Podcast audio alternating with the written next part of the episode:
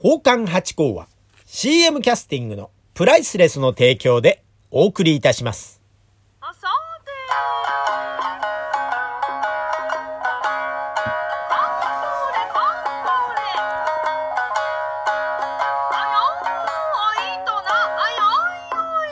どう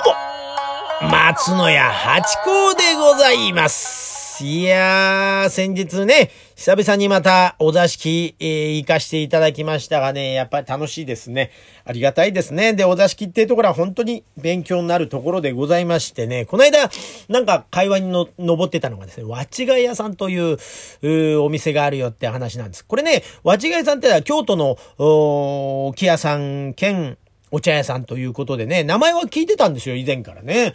で、京都にあって、あそこがすごいぞ、つって。なんかあの、太夫さんが、今まだいらっしゃるそうなんです。太夫さんってのは、まあ、花魁の最高位の方のことなんですけど、ね、骨体さんとかって、えー今言う、今っていうか、まあ、向こうでは言うそうですけどね。で、その唯一その太夫さんを育てていらっしゃるというか、そこが在籍してるのが、古代さんが在籍してるのが、その和違屋さんということで、京都のですね、下京区というとこですかね、島原というね、島原ってはどういうとこかっていうと、まあ、あこっちで江戸というか、東京で言うと、吉原みたいなことなんですね。で、島原さんのが全然もうもっと歴史が長いんで、その吉原も島原を真似て、こさえたと言われてるような場所でございましてね。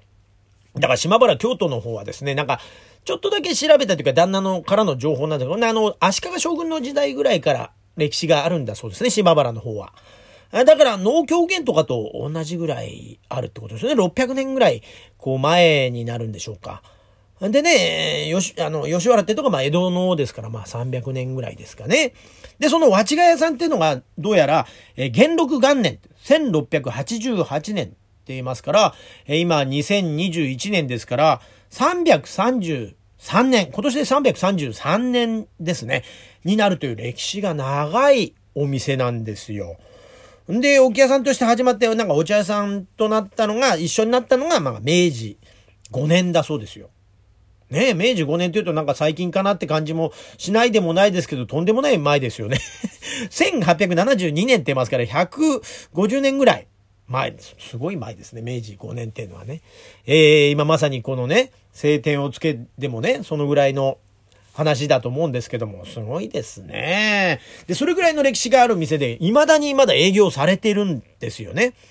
で、なんか調べたところ、現在の建物は安政4年、安政の大国とか聞いたことあるじゃないですか、歴史の。だからその自分ですよ。安政4年の1857年の建物なんだそうですよ。で、未だに営業されてると。で、傘の間とか、もみじの間っていうのがあって、なんかあの、傘、あね、花魁道中の時に、ね、えー傘、三振みたいにこう行くじゃないですか。で、その傘をこう、模様、練り込んであるっていうか、なってるらしいんですよ。で、もみじも本当のもみじをこう練り込んだ壁になってるのが屏風になって、なんかすごい、で、こう、暗闇の中というか昔の風情で、百名ろうそくというので、なんかお茶会というか、その、お座敷を立てたりなんかしてるんだそうですよ。で、噂がね、こうぐーっと入ってきます非常に、非常に興味が湧いてきますね。で、今もうね、その下流会、ね、あのー、祇園さんとか宮川町さんとか、ね、上四県さんとか、ありますけど、そこの組合とはまた別個でもうそこから離れて、島原独特のということなんだそうですよ。で、島原ではでもうね、その、和違屋さん、こう、和違屋さん和違屋さんって言ってますけど、輪っか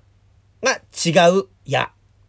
矢ってのは弓矢の矢じゃなくて、お店のね、矢ですよ。和違い屋さんって。本当マークもですね、丸が2つこう重なったんで、2個こうずれてる感じの和違い、和が違うってんですよ。で、そのお店なんですけど、ここと、あと、炭屋さん。角屋って書いて炭屋。角、あの、角っこの角ね。あの、分度器とかのか角、角 ですよ。炭屋さん。でね、ここはまた重要文化財になっててですね、もうあの、営業みたいのはしてないのか。で、今もう一般公開、平成10年から一般公開してて、まあ見学もできるというような。で、あの、料亭さんだそうですよ。で、これね、両方とも私行ったことないんでね、これ説得力ないんですけど、え、だからこれからね、旦那衆に連れてっていただけたらいいなと思ってね、こう言葉に出していけばいつか叶うと思ってんですよね。だからそんな思いも込めましてこんな放送させていただいてるんですけど、で、京都のね、その島原ってとこで、まあ、2階は、その、住屋さんの2階っていうのは、まあ、あの、一般公開もしてるんですが、事前予約しなきゃ入れないというようなとこで、でもね、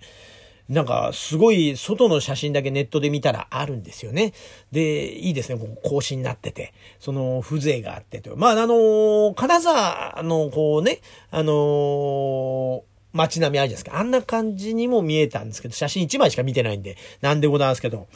で、それこそね、わちがやさんって調べたら、もう本当にこう、何個かあるんですけど、もその一番下ぐらいにはもう和の法則の違いっていうね、あの、足し算のことが出てきちゃったりっていうぐらい、情報量が非常に少ないんですけどもね。だから本当行ってみたいです。なんか、花魁というか、太夫さんがね、今いるってんですから、やっぱすごいですよね。まあ、浅草のね、あのー、吉原の、なんつうの、花魁道中なんていうので、こうやってらっしゃいますか、あの、花魁さんとはまた別なんですかね。京都は京都の別の、なんですかね。もうその専業でされてる方っていますからね。いや、だからこれから旦那衆に連れてっていただけるように、えー、なりたいなという思いも込めて、そんなお話をさせていただきましたがね。内容が非常に毎回薄いということでございますけれども、すいません。またね、もし行けた暁にはまたここでその感想も述べたいと思いますんで、その意気込みというかね、まず言葉にして言霊にしていこうじゃないかっていうことでね、えー、今回させていただきました。またね、このわちがやさんの情報とか島原さんの情報ありましたら、ぜひ皆さんからも教えてください。もうね、今浅草に6人奉還がいると申しましたが、その私6番目ですから、もうほぼ知らない、無知でございますから、皆さんからの情報、ぜひぜひお待ちしております。ぜひよろしくお願いします。だってね、そうそうそうそう、だってこれからね、あの、鬼滅の刃、これ流行りもんですよ。これもね、遊郭編ってのが始まりますよね。だからね、えー、これからそっちの方もまたこういろんな情報がこう出てくんじゃないかと思って楽しみにしております。またよろしくお願いします。